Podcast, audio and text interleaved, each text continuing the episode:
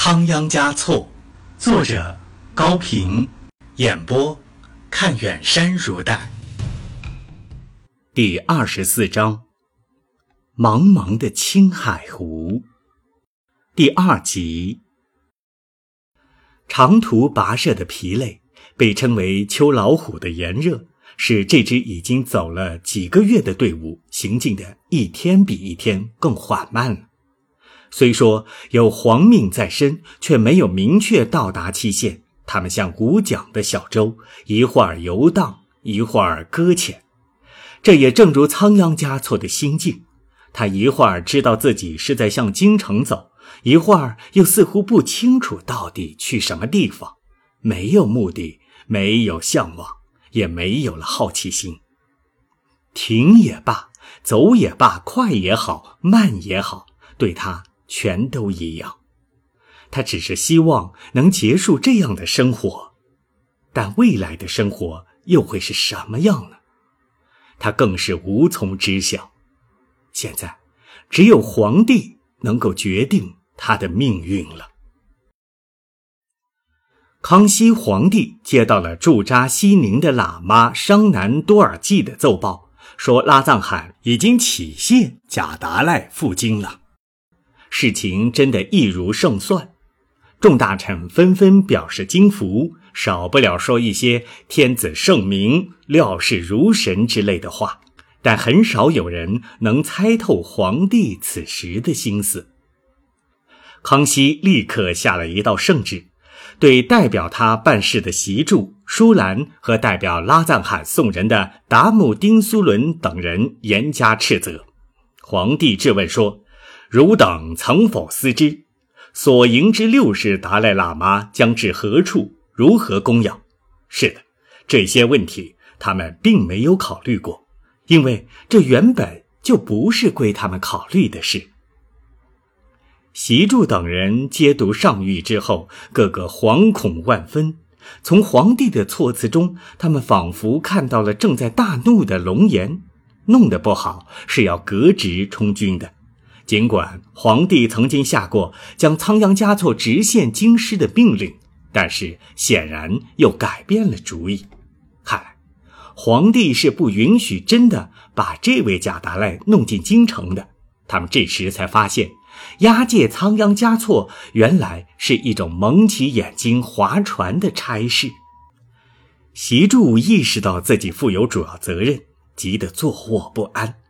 仓央嘉措成了他们手中的一团炭火，顶在头上的石磨，既不能再把它交给皇帝，又不能退还给拉藏汗，更不敢送给第三者，比如那个侧望阿兰布坦，怎么办？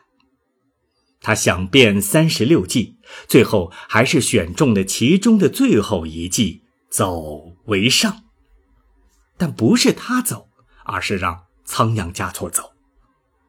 既然京师和拉萨都容不得这位不真不假的达赖，让他在途中一走，不就了事了吗？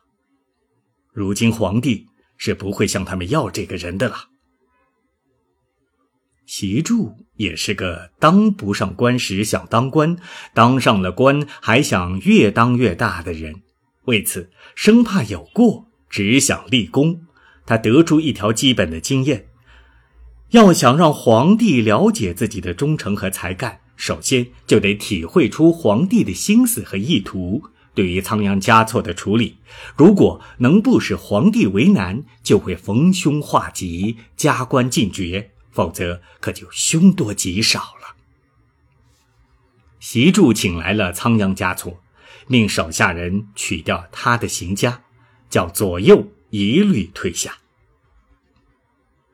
您受苦了，习柱非常客气地对仓央嘉措说：“事已至此，无需多言了。我也是个信佛的人，我劝您，我恳求您，逃走吧。”只要您逃走之后永不暴露身份，一切后果由我一人承担。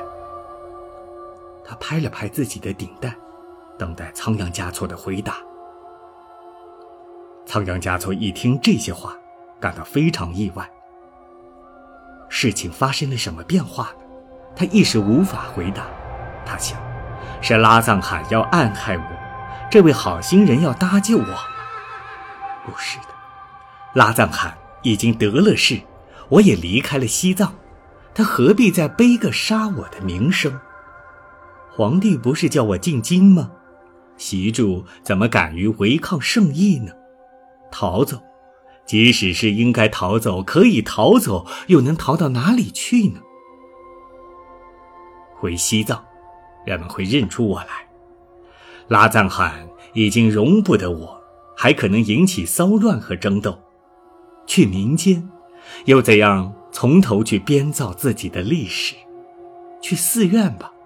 我早已厌倦了那种生活。想到这里，他主意已定，满腔怨怒地质问习柱：“当初你们和拉藏汗到底是如何商议的？为什么现在又要让我逃走？在拉萨的时候，你对着成千上万的人高声宣布，你们的达赖佛爷是奉皇帝的召请到北京去朝见的。如今……”我若不抵达文殊皇帝的金殿，亲自见见过皇帝，就绝不再去任何别的地方。说罢，拂袖而去，一头钻进自己的帐房。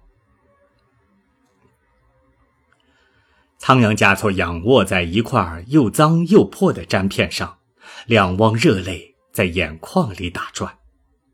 他刚才竟然说出了非见到皇帝不可的话来，自己也觉得奇怪。对于皇城北京，他有过美丽的想象，也赞叹过布达拉宫壁画上顺治皇帝接见武士达赖的隆重场面。但他的自我感觉总是一个普通的人，一个放牛的孩子，民间的歌手，酒店的顾客，佛宫的摆设，因而没有和大人物交往的兴趣，更没有同大皇帝交谈的向往。如今竟然来到了赴京的途中。这是他没有梦想到的。然而，他毕竟和当年武士达赖的境遇大不相同。东风吹过来，他是真达赖；西风吹过去，他又是假达赖。他到底是什么原因？自己无法真正搞清。他也没有到皇帝面前去为自己辩解的必要。他早就承认自己是不守清规的了。他也清楚。皇帝由于桑杰嘉措的缘故不会喜欢他，而拉藏汗的效忠于朝廷的蒙古骑兵比他更有分量。他刚才说的一定要见皇帝的话，不过是对也来摆弄他的习柱的反抗罢了。帐房门口罩上了一道阴影，达姆丁苏伦侧身而进，仓央嘉措没有让座，对方也没有坐的意思。再说，此处也没有可供落座的地方。达姆丁苏伦斜眼盯着帐房的一角，脸上毫无表情，告诉仓央嘉措说：“离这里不远，往北去有一个很大很美的湖，叫库库诺尔。今天是十月十日，月亮已经很亮了，路上并不难走。我们决定今天晚上。”你可以单独一个人去湖边赏月。什么意思？仓央嘉措翻过来问。达姆丁苏伦瞥了他一眼，又盯住那账房的一角说：“大皇帝来了圣旨，说你进京之后无法供养，明白了吧？自己选择好了，想升天，想入地都行。说罢，撩门而去。